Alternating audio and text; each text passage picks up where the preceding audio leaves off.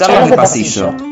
El podcast del Instituto Superior de Formación Docente número 15. Educadoras patagónicas de Villa Langostura. De la mano de docentes y alumnos que comparten la escuela día a día. Ponemos sobre la mesa los temas sobre políticas educativas y la actualidad de las aulas. Puedes seguirnos en nuestro canal de Spotify y escuchar todos nuestros podcasts que se suben semanalmente.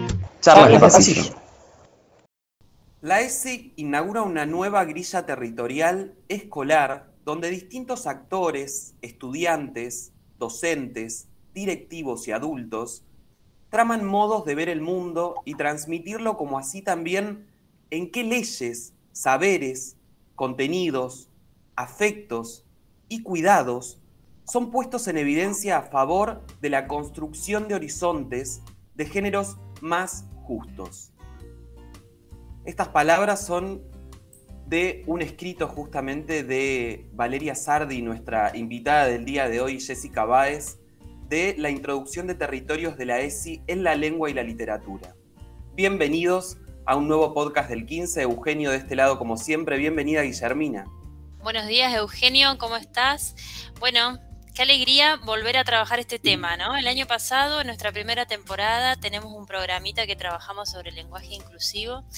Eh, lo pueden buscar en nuestro canal de Spotify con la profesora Laura Frankeli, donde empezamos a incursionar sobre esto, pero me resulta interesante rescatar esto que nos da este podcast de poder renovar los programas y seguir hablando sobre las temáticas. Y bueno, hoy lo vamos a vincular mucho más con, la ESI y con las escuelas. Así es que, eh, y bueno, ni hablar de, de la invitada que tenemos hoy que ya la vamos a presentar, que nos va a ayudar un montón. Por supuesto que sí. Bueno, antes de darle la bienvenida, le quiero contar eh, a Valeria que no pudimos hablar mucho en esta, en esta charla previa, pero este tema justamente del lenguaje inclusivo, que como bien decía recién Guille, hablamos el año pasado, es un tema que nos interpela todo el tiempo a nosotros y a nosotras mismas, ¿no? Entonces, es algo que nos interesa mucho siempre con Guille tratar y con el equipo. Tenemos momentos en los cuales intentamos todo el tiempo acostumbrarnos, no sé si es la palabra, o, naturalizar determinadas palabras con las que estamos de acuerdo, pero todo el tiempo aparece esa, esa mente adoctrinada que quiere llevar el lenguaje hacia un, hacia un único camino, ¿no? Entonces, estaría bueno que en el día de hoy, con nuestras invitadas también, que son, eh, son estudiantes del Instituto Superior de Formación Docente, les quería comentar a nuestros y nuestras oyentes que hoy en día tenemos un plantel femenino de invitadas, nos acompañan Florencia Rizzo y Mónica Barría, así que seguramente ellas nos podrán contar un poquito más en el transcurso del programa. Pero primero, bienvenida Valeria, no te voy a hacer esperar más. Valeria Sardi, entonces como les decíamos recién, ella es profesora y doctora en letras de la Universidad Nacional de La Plata y en esta misma universidad es investigadora y autora de variados libros. Seguramente, Valeria, nos puedas contar un poquito más, además de esta breve presentación que acabo de hacer sobre vos, sobre tu historia. ¿Cómo andás? Bienvenida a una charla de pasillo.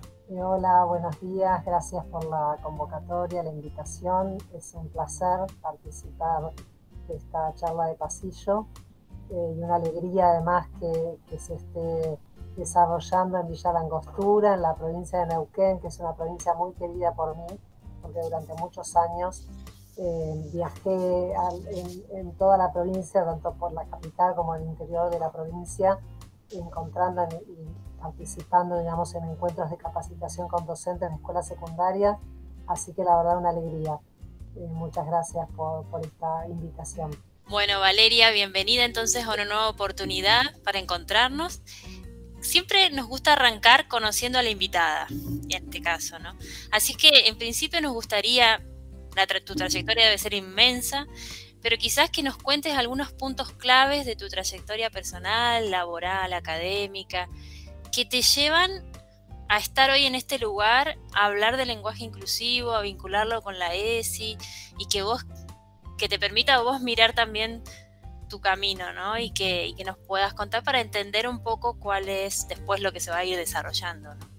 si nos podés contar un poquito. Bueno, qué difícil esta pregunta, pero qué interesante. Digamos, mi relación con los estudios de género, con la perspectiva de género en la enseñanza de la lengua y la literatura, que es en lo que vengo trabajando con mi equipo eh, de, investigación en la, Universidad Nacional de La Plata, eh, viene de hace muchos años, ¿sí? Creo que ese interés estuvo desde siempre. Yo me considero que desde chica fui una feminista guafiesta, como dice Sara Ahmed, eh, sin saberlo en esos términos en ese momento, pero siempre tuve, digamos, como esa mirada feminista, esa militancia también en la vida cotidiana, eh, cuando todavía los feminismos no eran lo que son hoy, no, no tenían la visibilidad que tienen hoy. Bueno, durante, luego ya entrada a la carrera de letras, siempre me interesó y también como lectora, siempre fui una lectora de autoras mujeres, o sea, mi biblioteca personal es una biblioteca que, está muy nutrida por autoras mujeres de distintas latitudes, no solamente argentinas. Eh, así que ese interés creo que estuvo siempre. Yo, eh, cuando hice la carrera, primero hice el profesorado de letras en, en la Facultad de Humanidades y Ciencias de la Educación eh, y luego hice la licenciatura y en la licenciatura elegí trabajar con la obra literaria de Pier Paolo Pasolini, que es un, escritor, cineasta, intelectual eh, italiano y que claramente, digamos, eh, homosexual y hizo, digamos, de, su identidad sexogenérica también un proyecto de vida, pero también un proyecto estético y artístico. Em, o sea que ahí también de algún modo estaba presente esa mirada sobre los géneros y las sexualidades que de algún que me acompaña, podríamos decir, desde, la infancia o tal vez de la juventud. Em, y yo cuando estaba haciendo esa licenciatura eh, ya empecé a trabajar en la escuela secundaria, empecé a vincularme con el área de didáctica, y encontré que, bueno, que me gustaba mucho la literatura, me gustaba mucho el análisis literario, pero me interesaba mucho más la enseñanza y luego eh, descubrí todo lo que era el mundo de la formación docente. ¿sí? Entonces ahí fue como que hice un viraje en mi carrera eh, y me empecé a dedicar a la didáctica de la lengua y la literatura. Y bueno, a lo largo, después con los años, eh, después cuando decidí hacer mi tesis doctoral, combiné de algún modo las dos áreas que me interesaban, que era un poco la literatura italiana y la didáctica, con una tesis que, donde trabajé con las prácticas de lectura en la escuela primaria, fue una tesis de historia de la lectura porque se ciñó, digamos, a, a los años entre 1900 y 1940, y ahí también empecé a indagar qué pasaba con esas prácticas de lectura que estaban en ese contexto histórico eh, escindidas o distinguidas entre las prácticas de lectura que llevaban adelante las niñas y los niños. Incluso me llamó la atención que algunos libros de lectura hacían esta distinción de género. Em, y fue ahí como una, primer, digamos, eh, una primera exploración que después en la tesis no tiene demasiado lugar porque bueno, el, tema de la tesis estaba más vinculado con el uso de la literatura como eh, maquinaria, digamos, cultural eh, para la nacionalización de, los, eh, inmigrantes o de la población inmigrante que llegaba a la Argentina. Y después, bueno, seguí trabajando en el área de, la didáctica, que es a lo que me dedico de la lengua y la literatura. Em, y a partir siempre de estar con una escucha muy fuerte respecto de los emergentes que surgen en las clases de la formación docente, en los espacios, digamos, de formación docente, empezaron a aparecer incidentes críticos que traían las profesoras en formación en la, facultad, en la, cátedra didáctica, y em, que, estaban vinculados con tensiones exogénicas que se daban en las aulas, cuando ellas iban a hacer las prácticas docentes durante el periodo de residencia, aparecían incidentes donde había situaciones de, em, por ejemplo, de violencia de estudiantes varones con respecto a las profesoras en formación, eh, situaciones que se daban de preguntas que lo que buscaban era incomodar a las profesoras, em, algunas cuestiones relativas a la lectura de los textos literarios. Y esto empezó a aparecer eh, particularmente con un grupo de estudiantes en el año, habrá sido 2010 más o menos, em, y entonces ahí con el equipo de trabajo, fundamentalmente con, uno de los compañeros de cátedra, con el profesor Fernando Andino, empezamos a, em, a, pensar y a reflexionar sobre esto y, a la necesidad de investigar, indagar qué pasaba ahí y ahí empezar a indagar de manera mucho más sistemática las relaciones, bueno, entre eh, la dimensión sexogenérica y la enseñanza de la lengua y la literatura y la formación eh, docente. Ahí, bueno, en nuestras primeras lecturas estuvieron asociadas a todo el trabajo que, ya venía haciendo Graciela Morgade con el colectivo Mariposas Mirabal, fue como el primer, eh, el primer recorrido bibliográfico y también ahí empezamos a participar de encuentros académicos, de jornadas, donde también fuimos tramando un vínculo también afectivo con Graciela y con todo su equipo, eh, y luego también un, un, vínculo académico de, después de ir eh, enriqueciéndonos mutuamente con los equipos eh, en la producción también de conocimiento vinculado con construir lo que con el equipo venimos trabajando, que es la construcción y la sistematización de una didáctica de la lengua y la literatura de género o con perspectiva de género. Em, en ese camino em, yo me encontré con Jessica Baez, que es doctora de la UBA y, compañera también del equipo del colectivo Mariposas Mirabal, y ahí fuimos también tramando un vínculo eh, muy amoroso de, de producción teórica, eh, práctica en relación a, los géneros, las sexualidades y la enseñanza, en mi caso más desde la lengua y la literatura. Así que bueno, yo creo que también esa, ese trabajo colectivo, eh, no solamente con mi equipo de trabajo, eh, que está también conformado por la doctora Pilar Covenias, Magister Santiago Abel y la profesora Ana Carú, fuimos, digamos, construyendo esta mirada. hablo siempre también en nombre del equipo porque considero que la producción teórica que, vengo realizando a lo largo de los años se nutre eh, fuertemente con el intercambio colectivo en el equipo de investigación que coordino, pero también con otros equipos con los que venimos dialogando en este recorrido.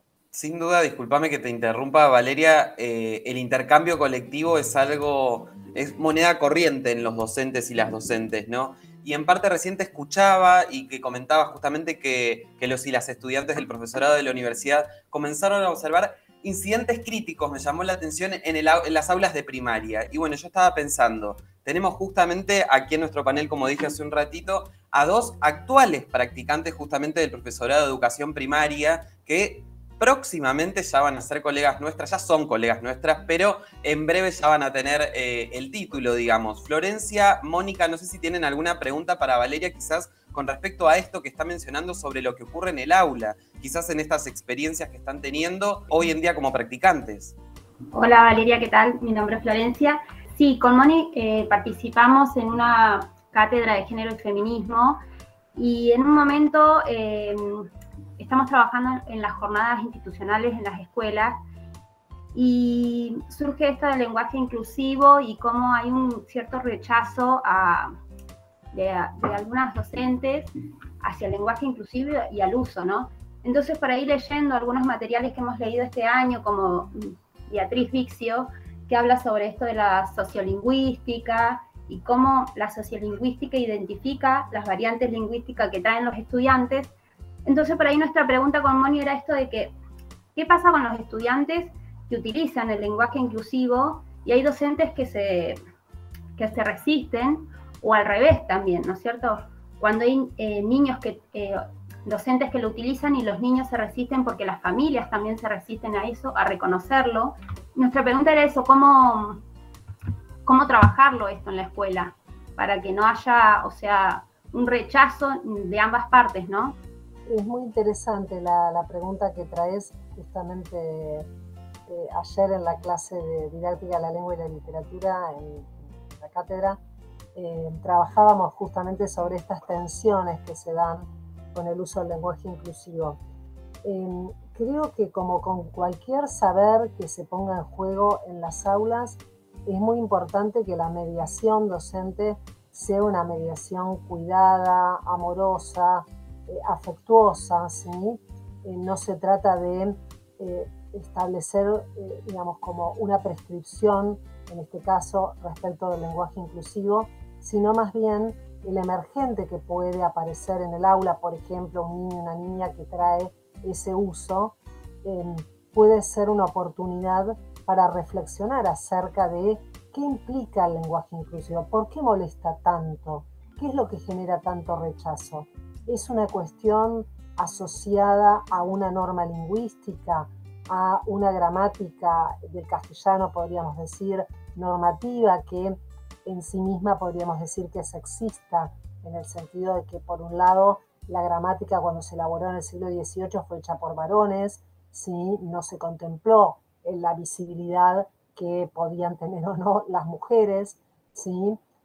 asimismo una gramática sexista porque, eh, digamos, eh, establece el uso del masculino genérico, plural, como un masculino que eh, incluye a todas las identidades, a todas las personas, y esto también está hablando de, bueno, de identidades que están siendo silenciadas en el lenguaje a partir de ese uso del masculino plural eh, genérico. Entonces creo que siempre el espacio del aula es un espacio donde esta aparición del lenguaje inclusivo, ya sea por la aceptación o por el rechazo, puede ser una oportunidad para reflexionar también acerca de la norma lingüística como una arbitrariedad ¿sí? que establece una comunidad de hablantes, por ejemplo, para hablar también de la construcción de esa gramática, de cómo es la historia de la gramática, porque a veces pareciera ser que la gramática es algo dado, ¿no? Y en realidad es algo construido,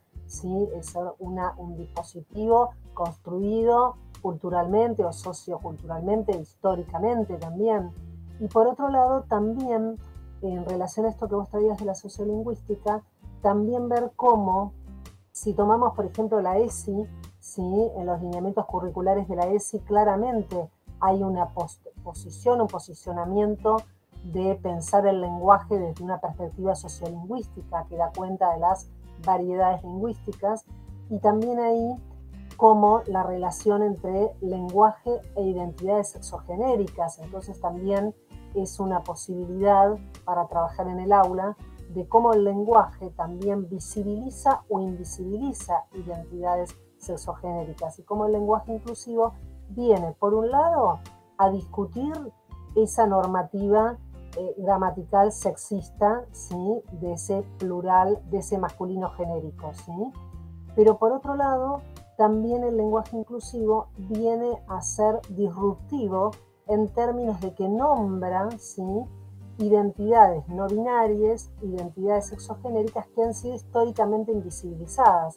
Entonces, bueno, también ahí, desde una perspectiva sociolingüística, podemos relacionar, podemos trabajar, abordar la relación entre lenguaje y, e identidades, lenguaje y conflicto lingüístico, esta teoría que, hay un desarrollo, digamos, teórico donde se plantea justamente cómo el lenguaje también establece jerarquías de poder, ¿sí? O con eh, Bourdieu también podemos pensar en ese mercado lingüístico, donde Bourdieu ya hablaba ahí eh, de, en el texto ¿Qué significa hablar? Ya hablaba de esa distinción sexogenérica que también establece una, eh, un posicionamiento diferenciado o jerarquizado en el mercado lingüístico, o lo podemos pensar con teóricas que vienen de lingüísticas, ¿no? que trabajan en una perspectiva de género como Deborah Tannen o como Jenny Coates, que también trabajan con esa distinción sexogenérica en el uso del lenguaje. Y también lo podemos trabajar, como trabajan algunos y algunas lingüistas, que pensar el lenguaje inclusivo también como un recurso retórico, ¿sí? discursivo, para construir una imagen discursiva o un etos discursivo de la persona que habla que quiere ser, digamos, inclusiva con todas las identidades sexogenéricas y ahí está también ese uso de, por ejemplo, la E en el lenguaje inclusivo o eh, oral o en el caso de la escritura, la E también o la X o el asterisco. Entonces creo que esto, esta pregunta que vos hacías eh, y esta realidad cotidiana de las aulas es algo que pasa, digamos, en todos los niveles educativos, eh, aún también en la universidad a veces se dan esas situaciones, si bien la universidad es un espacio donde se ha profundizado mucho y se ha buscado, digamos, promover el uso del lenguaje inclusivo, también hay situaciones donde hay docentes que no aceptan ese uso, ¿sí? Así que me parece que es interesante esta pregunta que traes.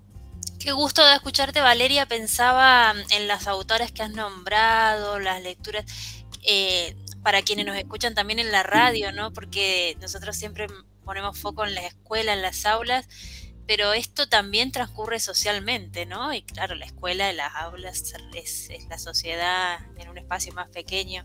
Y qué gusto de escuchar que haya tanta información y que haya tanto estudiado, porque a veces se habla muy livianamente de estos temas y, se nos critica en las escuelas que, estamos tratando de, empezar a hablar de esta manera y a, ser inclusivos, inclusivas, inclusives en todo sentido. Eh, para quienes nos escuchan y por ahí están interesadas de seguir leyendo, hay mucho escrito, me parece, por lo que te escucho, ¿no? Hay mucho, mucho desarrollado. Eh, sí, sí, hay muchos trabajos eh, acá en Argentina incluso tenemos la presentación de un proyecto de ley muy recientemente, ¿sí? que presentó la diputada Mónica Macha con otras compañeras del Frente de Todos, em, que hicieron la presentación de un proyecto de uso del lenguaje inclusivo en los documentos oficiales, en las instituciones educativas, ¿sí? un proyecto que estuvo, digamos, asesorado por eh, la doctora Mara Glossman, la doctora Guadalupe Maradei, y el magister, la magister Rosa Satesta, que vienen también trabajando desde distintos ámbitos eh, en esta eh, reflexión y teorización también acerca del lenguaje inclusivo. Entonces, eh, ese, ese proyecto es muy interesante también por cómo lo podemos ver también como un material bibliográfico en el sentido de cómo se fundamenta el porqué del uso del lenguaje inclusivo, qué es lo que viene a proponer, en términos lingüísticos, en términos sexogenéricos, el lenguaje inclusivo, y también ahí, como quienes venimos trabajando en, la enseñanza desde una perspectiva de género y de derechos, eh, con la, también en esta eh, profundización para la implementación de la ESI en todos los niveles educativos, también el lenguaje inclusivo, como la ESI, como la enseñanza de las disciplinas desde una perspectiva de género y de derechos, también lo que busca es promover una justicia em, social, ¿sí? en el sentido también de que todos tenemos que tener los mismos derechos y todos tenemos que tener la posibilidad de ser nombrados desde el lenguaje. ¿sí? Em, y también el lenguaje inclusivo en ese sentido lo tenemos que pensar como una búsqueda de justicia erótica también, que no haya digamos, esa desigualdad, ¿sí? Entre, de acuerdo a cuál sea nuestra identidad autopercibida, qué podemos o no podemos hacer, qué posibilidades o no, o, imposibilidades tenemos socialmente. Entonces, digo, esto también me parece que es interesante, lo, digamos, todas las dimensiones que tenemos que contemplar cuando estamos hablando de lenguaje inclusivo, cuando estamos hablando también de la ESI, cuando hablamos de una enseñanza eh, desde una perspectiva de género y sexualidades o género y derechos. Y bueno, Vale creo que justamente tenía algo que agregar con respecto a esto que venías comentando recién. Venía escuchándola atentamente y pensando en esto también que ustedes toman como palabras de Morgade, que toda educación es sexual y sexuada. Eh, eh, es apasionante esto de cómo empezamos a, deconstruirnos y es un proceso tal vez largo y paulatino, pero lo traducía eh, en esto que usted planteaba de intentar de darle forma de normativa, si se quiere, bueno, con la presentación del proyecto de ley, o esto que a veces intentamos de seres humanos de, y humanes de reglar siempre e, en función de que si es una regla aceptada, ¿no? instalada, si tiene forma de ley, eh, y si ya está promulgada de tal manera, bueno, parecería ser que es válida, ¿no? Entonces digo, ¿cómo salirnos de ese lugar de la burla para quienes con todo el esfuerzo de formación de todos estos años de ejercicio de la profesión, intentamos esto, visibilizar lo invisible, eh, aunque refutemos con argumentos teóricos, parecería ser también que si no hay un sustento académico o un conocimiento previo, como todos los saberes que circulan en las instituciones formales, tampoco tiene validez. Entonces preguntaba, ¿no? Que nos interpela el lenguaje inclusivo en tanto disruptivo y que va por, por, por lo oscuro, va por debajo, va como todos los movimientos revolucionarios que empiezan como por fuera de la norma, digo. una vez que empezamos a normar estas cuestiones, eh, ¿tendrá el mismo impacto? Digo, buscamos el impacto, entonces mi pregunta era eso, ¿necesitamos tener ciertas normas que lo avalen? Eh, ¿O cuál sería el posicionamiento docente frente a esto? ¿O qué es lo que usted opina al respecto? Eh, a ver, em, creo que, que, que se promulgue, por ejemplo, si se promulgara esta ley, creo que sería un aval institucional y legal muy importante, ¿sí? Más allá de que em, sea un fenómeno lingüístico que se da socialmente, más allá de, la letra de la ley. ¿sí? Creo que lo que es interesante del lenguaje inclusivo, eh, a mí me gusta pensarlo como una irrupción eh, lingüística decolonial, en el sentido que es algo que surge en Latinoamérica, puntualmente en Argentina, ¿sí? con la fuerza que tiene, digamos, y la visibilización en los medios de comunicación, en las calles, en las marchas, en las aulas, digamos, socialmente, digamos, a partir del nacimiento del movimiento Ni Una Menos, tal vez sea el momento donde más fuertemente empezó a visibilizarse, tal vez antes era más un uso más restringido a ciertos ámbitos académicos. Luego, con todo lo que fueron las, las marchas y movilizaciones de los colectivos feministas y transfeministas para eh, eh, la aprobación de, de, la ley de interrupción voluntaria del embarazo. Digamos, ahí también fue como mucho más fuerte y más visible, digamos, su uso socialmente. Eh, creo también que sectores de la población que no están vinculados estrictamente con los estudios de género, con las militancias o los activismos de género y de sexualidades, también empiezan a utilizarlo en algunas eh, interpelaciones a otras personas, en algunas situaciones particulares, a veces hasta se disculpan porque no saben hablar bien en lenguaje inclusivo, digamos, todas esas escenas de la vida cotidiana son muy interesantes porque están hablando también de que empieza a haber una mayor conciencia de género en la población ¿sí? Y que empieza a por lo menos a reflexionarse, a pensarse, bueno, eh, como estoy hablando, ¿estoy incluyendo a todas las personas o solamente estoy incluyendo algunos y algunas? Eh, ¿Cómo tendría que hablar para, digamos, incluir a todos? Digamos, me parece que ahí en esa reflexión lingüística que empiezan a ser personas que no están asociadas, digamos, a, a los estudios sobre el lenguaje, por ejemplo, o a los estudios de género, me parece que es muy interesante para verlo como también un movimiento social. Y en ese sentido, también es lo que vienen investigando muchos, muchas, muchos lingüistas, que es, bueno, cómo la lengua es algo vivo. Entonces va cambiando, va modificándose a lo largo del tiempo. Y también, como decía antes, también hay cuando dos hablantes hablan, hay también tensiones de distinto tipo, ¿sí? También hay tensiones respecto de su pertenencia étnica, ¿sí? No solamente es una cuestión de eh, género, también de etnia y también de clase social. Esto ya lo decía Bourdieu, ¿no? Que nombrábamos antes. Digamos, entonces, esas tres dimensiones, esa interseccionalidad, la, la etnia, el género y la clase, también nos, digamos, empieza a visibilizar y a problematizar en relación al lenguaje. Yo creo que la ley eh, digamos, nos sirve como argumento frente, como con la ESI. Cuando trabajamos la ESI y hay alguna situación de disputa o de conflicto en un aula o en una escuela, bueno, tenemos esa ley que nos ampara, ¿sí? que es un marco legal desde el cual enseñamos ESI en los distintos ámbitos educativos, ¿sí? Eh, porque es un derecho humano. ¿sí? Entonces me parece que esto es importante también como argumento. Eh, para eso creo que es importante, discúlpame, Michelle, es importante como docentes, ¿sí? tener los argumentos, conocer por qué usamos el lenguaje inclusivo, por qué llevamos adelante la S, ¿sí? No, que justo pensaba en esto de, las leyes que, que, no dejan de ser importantes porque nos dan un marco legal, pero también las leyes son parte de los logros sociales, ¿no?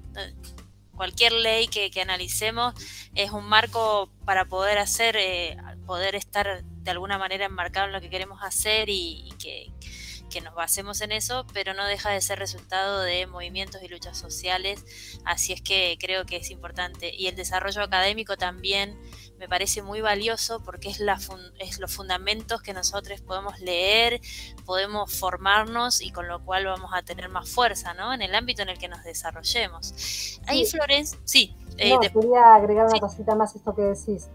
Claramente, sí, la ley es la ampliación de derechos. ¿sí? Entonces, también en ese sentido, no solamente pensarlo como marco legal, sino también como una ampliación de derechos, que también no nombramos otras leyes como la ley de matrimonio igualitario, la ley de identidad de género, ¿sí? que también son leyes que acompañaron, digamos, luchas que, se lograron, mejor dicho, con las luchas de los colectivos feministas y transfeministas, eh, y que, bueno, también acompañan cada ley nueva que va, que va promulgándose, como la ley de de, la IBE, digamos, también va ampliando derechos y dando la posibilidad de lograr la justicia social, ¿sí? porque esto me parece que también es importante, son todas leyes que amplían derechos y lo que buscan es esa justicia social, esa justicia erótica y esa justicia también lingüística, ¿no? Claro. Florencia tenía ahí otra preguntita otra intervención. ¿Flor? Sí, tomando un poco eh, bueno, sobre esto último que está, está hablando sobre las luchas y cómo el desconocimiento del uso del lenguaje inclusivo, porque por ahí muchas veces se critica por ese desconocimiento, igual que eh, a la ESI, ¿no es cierto? Y tomando esto de las identidades y las desigualdades, una de las preguntas que, habíamos pensado con Moni era esto de que, eh, que por qué tan resistido socialmente considerando que el lenguaje es un rastro esto de la colonialidad, ¿no es cierto? Y que han cambiado eh, muchas cosas, como por ejemplo un 12 de octubre, un Día de la Raza, eh, teniendo en cuenta que este lenguaje es traído por, la colonización, ¿por qué molesta tanto? ¿Qué es lo que remueve, que, molesta tanto y, genera tanto rechazo y tantas mm, discusiones? Porque me pasa que eh, a veces uno trae lo que aprende en el instituto y, lo charlas con la gente que te rodea y es como un rechazo que, llega a, no respetar al pensamiento de un otro, ¿no es cierto? Sí, bueno, en esto que traes yo creo que hay muchas dimensiones ahí. Por un lado, eh, creo que ese rechazo, sobre todo socialmente, es un rechazo que está muy promovido también por ciertos medios masivos de comunicación o medios hegemónicos, donde se, eh, hay una burla, hay un desprecio, un menosprecio, ¿sí? por quienes usamos el lenguaje inclusivo eh, y por el uso del lenguaje inclusivo. Creo que esto es desde algunos eh, personajes mediáticos que hablan en contra del lenguaje inclusivo y dicen que hay que hablar con lenguaje de señas, planteando una, dicotomía, digamos, que es totalmente, eh, eh, digamos, eh, inconsistente, podríamos decir, porque además también ahí se está invisibilizando a las personas con discapacidad que se autoperciben como identidades no binarias. Entonces ahí también, digamos, se establece una dicotomía que, que no tiene consistencia ni teórica ni de ningún tipo pero también eh, otros comunicadores que están en los medios, sobre todo en la televisión, que hablan de que el lenguaje inclusivo es algo cool, ¿sí? o que es algo de moda, ¿sí? también menospreciando digamos, la profundidad y, los sustentos teóricos eh, que tiene el lenguaje inclusivo. Em, entonces, creo que ahí hay algo que está, digamos, eh, que es propio de esta época ¿sí? Eh, mediada por las pantallas, por las redes sociales, por los medios hegemónicos, que también hacen de eso eh, un discurso de odio, ¿sí? porque creo que hay que también encuadrarlo dentro de un discurso de odio, porque está, el lenguaje inclusivo está visibilizando identidades que han sido soslayadas, que han sido silenciadas. En ese sentido también creo que esa virulencia, como digo siempre, contra el lenguaje inclusivo está asociado a que todavía hay muchas personas que no pueden, que consideran intolerable la existencia de multiplicidad de identidades sexogenéricas. ¿sí? Creo que para muchas personas es realmente eh, impensable, ¿sí? Eh, la existencia de otras identidades, de identidades múltiples que van más allá de la masculina, femenina o de las identidades binarias, ¿sí? que siguen pensando con la norma heterosis-normativa, con la obligatoriedad de la norma heterosexual. ¿sí? Entonces, ahí también el lenguaje inclusivo viene a traer eh, una propuesta lingüística decolonial, una propuesta, digamos, de em, eh, visibilizar identidades y de dar cuenta también de la existencia de multiplicidad de identidades. ¿sí? Entonces, me parece que entran, todas estas cuestiones entran a jugar en, esa, eh, en ese rechazo. ¿sí? Entonces yo creo que todavía sigue siendo tabú eh, pensar y dar cuenta de que existen múltiples identidades, ¿sí? LGTBQA+, eh, identidades, em, digamos, que, no, que están fuera de esa norma heterosexual. Eh, Totalmente, es que además yo siento que justamente muchas de las personas que se toman este tema como para chiste, porque pasa todo el tiempo que, que muchas veces usan la E para objetos inanimados, como en forma de chiste. Y, justamente creo que todos y todas sabemos la importancia de la palabra en la formación de identidades, ¿no? La importancia de lo que cada uno dice y cada una dice al otro y lo que eso influye, ¿no? Creo que todos tenemos un recuerdo de nuestra infancia de una frase que alguien nos dijo y nos quedó para siempre. Y justamente una persona no binaria que, no, que quizás en muchas infancias todavía ni siquiera saben qué es lo que les está pasando, que venga una persona, lo minimice, lo frivolice, se ría de la cuestión, no, no solo no ayuda en absoluto, sino que lleva, más lleva hacia atrás todo lo que estamos construyendo hace tanto tiempo. Entonces es como que es completamente válida la opinión de todos, pero si tu palabra va a influir sobre quizás la vida de otro de una manera sumamente negativa, muchas veces es preferible llamarse al silencio y no opinar sobre algo que no sabemos solamente con el fin de, hacer daño, porque muchas veces parece que, que sola esa fuera la finalidad de, las, eh, los y las personas y todos los que están en contra por ahí del lenguaje inclusivo y de, de darle pie justamente o de validar algo que sabemos que existe, que son identidades no binarias. Existen, son parte. Todos y todas tenemos alguna persona que ha pasado por, algún, por alguna situación y muchas nos dicen justamente esto. Estuve años tratando de entender qué es lo que me pasaba, pero la sociedad me decía que no estaba bien. Ni siquiera me validaba como, ni siquiera decía que podía existir. Eso es lo más loco de todo, ¿no? Eh, en esto. Sí, esto que vos traes eh, coincido totalmente y en ese sentido pensaba en todos los desarrollos teóricos de la teórica norteamericana eh, Judith Butler, ¿sí? Ella justamente habla de esa relación entre lenguaje e identidad, ¿sí? Y cómo, digamos, el lenguaje, en este caso podríamos pensar en lenguaje inclusivo, ¿no? No lo dice Butler así, pero podríamos pensar cómo el lenguaje inclusivo está también dándole inteligibilidad a personas que no han sido consideradas humanas, ¿sí? Es decir, esto es lo que trabaja Butler. Butler plantea justamente una teoría de la identidad, del reconocimiento identitario, ¿sí?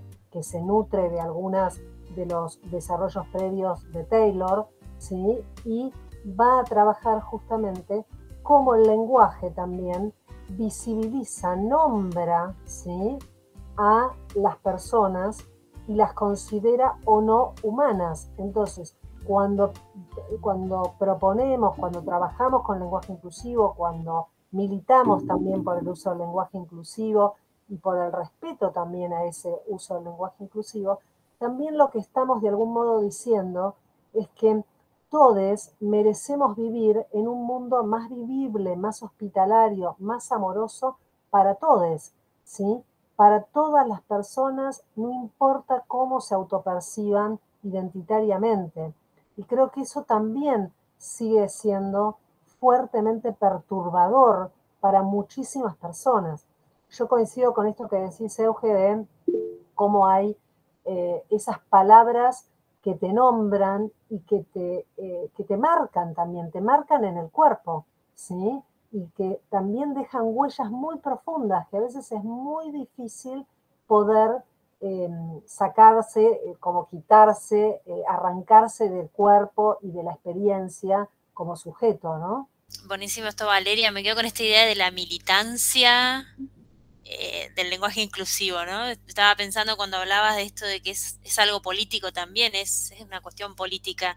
Cuando decidimos eh, empezar a, deconstruir, nos dijo Vale en un momento, esto de empezar a pensar que el, que el lenguaje tiene una importancia inmensa en cómo nos dirigimos hacia las otras personas y cómo pensar en, hablar en lenguaje inclusivo o intentarlo es parte de la reflexión que estamos haciendo interna, ¿no? Me quedo pensando en todo esto. Por ahí Mónica tenía una preguntita de intervención. Hola, buen día Valeria, mi nombre es Mónica. Eh, quería preguntarte algo, eh, lo mencionaste recién igual, pero quería ver si lo podés ampliar. Esto que decías de que yo eh, uso muchas redes sociales y todo el tiempo estoy leyendo como frases donde ah, mencionan esto de que lenguaje inclusivo sería que todas las docentes y todos los docentes empecemos a aprender lenguajes de señas y a comunicarnos con personas que no, em, que no pueden comunicarse de la manera convencional como lo hacemos y no el lenguaje inclusivo utilizando la E. ¿Qué argumento nosotros podemos presentar frente a un, alguien que nos venga y nos plantea esto, por ejemplo, en, el colegio?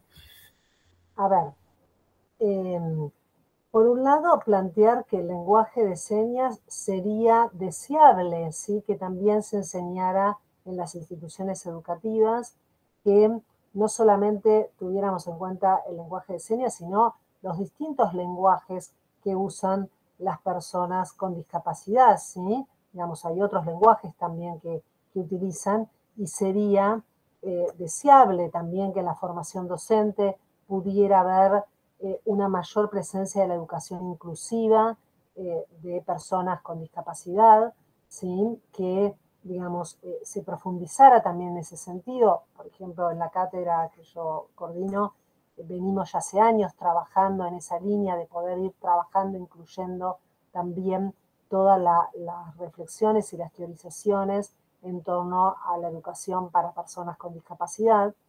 Eh, ahora, en relación puntualmente con el lenguaje inclusivo, si bien em, en el libro que, publicamos con Carolina Tosi, Lenguaje Inclusivo y ESI en las aulas, eh, tomamos eh, esa cuestión del lenguaje de señas e incluso consultamos con la doctora Pilar Coveñas, que es una de las especialistas, digamos, en educación inclusiva em, con la que trabajo, trabajamos en la Universidad Nacional de La Plata, que viene hace muchísimos años trabajando en estos temas, em, si había alguna dificultad y ella, por ejemplo, nos decía que a veces la aparición de la X, por ejemplo, puede ser una dificultad para personas con determinadas discapacidades que pueden no poder comprender si eh, esa, eh, esa grafía que aparece como disruptiva en un texto, por ejemplo, em, pero en relación a esto que vos decías de eh, la cuestión del lenguaje de señas y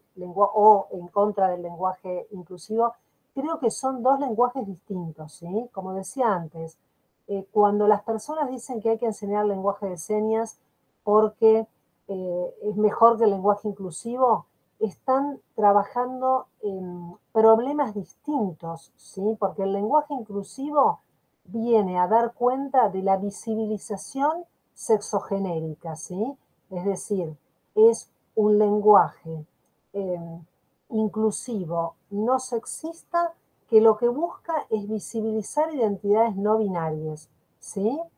Mientras que el lenguaje de señas viene a dar cuenta de una forma de comunicación para personas que no pueden hablar, ¿sí? Que, tiene, que no pueden, perdón, oír, es decir, personas que tienen una dificultad auditiva, entonces, eh, una discapacidad auditiva. Entonces, en ese sentido, digamos, no se estaría contemplando que también puede haber personas que eh, son, eh, que, no, no, que no escuchan, que son sordas, ¿sí? que también se incluyen dentro de las identidades no binarias. ¿Se entiende? Entonces digo, el problema acá sería que cuando hacemos una oposición entre lenguaje de señas y lenguaje inclusivo, está, podríamos estar también invisibilizando a personas sordas, por ejemplo, que se, perciben como identidades no binarias.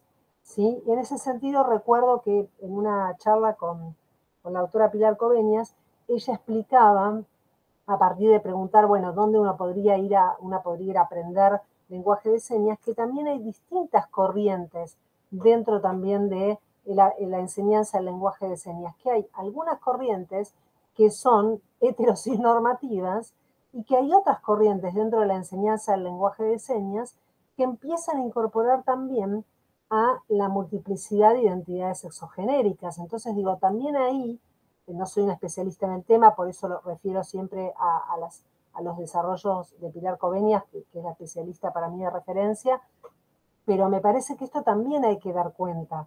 O sea, que no, no podemos plantearlo como una dicotomía, porque es una falsa dicotomía, ¿sí? Son problemas distintos y yo realmente considero que sería muy interesante, muy importante que se pudiera incluir el, aprendizaje del lenguaje de señas en la formación docente. Realmente creo que así también se podría tener en cuenta esa educación inclusiva que contempla también a las personas con discapacidad. Me parece que, que sí, que estamos hablando de caminos, de cosas como distintas que se, se unen, pero está bueno hacer esa diferenciación. Eh, bueno, la verdad es que podríamos seguir hablando por mucho tiempo más, pero esto no deja de ser un programa de radio y de podcast. Creo que ahí Vale está por, por hacer también un aporte final, pero bueno, sí, sí, queríamos... Sí, se desprendía de esta anterior, si querés meto bocado ahora, que mi, mi pregunta o mi pedido era para estas, estas docentes que nosotros hablamos en femenino igual porque la mayoría de nuestras estudiantes son chicas. Eh, entonces, eh, ¿qué le podemos dejar como mensaje a estas futuras docentes, docentes de formación, que en poquito tiempo ya van a estar dentro de las aulas como educadoras, eh, precisamente en esto, digamos, como para dar aliento en esto de la educación amorosa que usted plantea, que es tan esperanzadora para todos, eh, en función de esto, ¿no? Independientemente de, darnos más argumentos o de darles más argumentos, ¿qué mensaje le podemos plantear eh, precisamente para el ejercicio de su profesión desde la perspectiva de, de la ESI, la, la, implementación del lenguaje inclusivo y demás? Bueno, en principio, como decía, creo que también la ESI viene a proponernos una educación que tenga en cuenta los afectos, las emociones, las historias de vida, las biografías, las experiencias subjetivas ¿sí? de cada, cada uno, cada una, cada una estudiante, eh, y cada uno, cada una, cada uno docente. Entonces, creo que eh, me parece que, que, es importante eh, que cuando hablamos de lenguaje inclusivo, que no tenga que ser prescriptivo, que cada persona va a elegir, cada hablante va a elegir si quiere usarlo o no, ¿sí? eso en principio. Y que siempre la mediación docente, el acompañamiento en los espacios educativos siempre creo que tiene que ser desde un lugar de cuidado, desde un lugar afectivo, desde un lugar eh, amoroso, ¿sí? mediando entre el conocimiento y los estudiantes, pero también entre eh, los estudiantes y esa construcción de un vínculo pedagógico que sea más amable también, más hospitalario, que no nos olvidemos y que no se olviden que ahí donde está sentada una niña, un niño, un niñe eh, o una joven eh, un joven, hay una historia, ¿sí? Entonces que siempre tenemos que ser eh, amorosos, amorosas, amoroses con esas historias y acompañar también a esas personas que traen historias, a veces historias dolorosas, a veces historias más eh, alegres, pero digamos siempre eh, desde un lugar de acompañamiento y nunca desde un lugar de imposición, de prescripción, ¿sí? y desde un lugar autoritario. Creo que ese es un poco eh, hay que liberarse de algunas estructuras, de algunos mandatos muy fuertes que están también en la formación docente eh, y que en, el, en, la construcción también de redes colectivas de trabajo también nos nutrimos cotidianamente para el trabajo propio, pero también el trabajo con otros. Creo que eso también es algo que para mí por lo menos es muy importante y siempre hago mucho hincapié. Eh, la cuestión de que tenemos que trabajar con otros, dialogar, construir conocimiento con otros siempre nos nutre, nos enriquece, nos permite pensar de un modo mucho más creativo también, ¿sí? porque a veces ponemos en suspensión nuestras propias ideas para terminar adhiriendo a las ideas de otros. Entonces creo que eso también nos, nos enriquece mucho en el trabajo cotidiano. Impecable esta reflexión final, Valeria, muchas gracias. Y justamente también me parecía importante destacar que es posible también debatir en términos como debatimos siempre en estas charlas de pasillo con nuestros y nuestras invitadas, ¿no? No es necesario terminar por ahí en un, en un lenguaje que parece hasta violento, con gritos, como estamos un poco acostumbrados hoy a comunicarnos como para imponer nuestra, nuestra ideología, hablar más alto que el otro, taparlo hasta que se calle y hasta que parezca que tengo la razón. Y en realidad no es eso lo que se busca justamente con estos intercambios, sino que lo que buscamos es hablar, dialogar y realmente compartir, no imponer. Así que mil gracias Valeria por, por, esta participación en el día de hoy. Gracias Florencia y gracias Mónica también, las estudiantes del Instituto Superior de Formación Docente por, participar el día de hoy con nosotros. Guille, no sé si, si querés hacer una reflexión final, si no le dejamos este tiempito a, a Vale. Yo me despido hasta la semana que viene.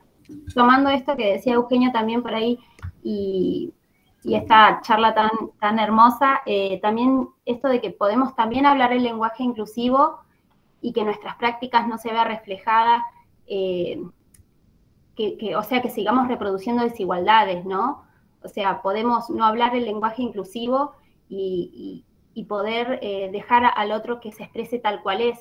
Me parece que también va en eso nuestras prácticas, ¿no? Y más como docentes, que nos atraviese realmente al que somos diferentes y que no está mal ser diferentes. Eso también me parece muy importante por ahí destacarlo, que me parece que a veces los actos hablan más que las palabras, ¿no?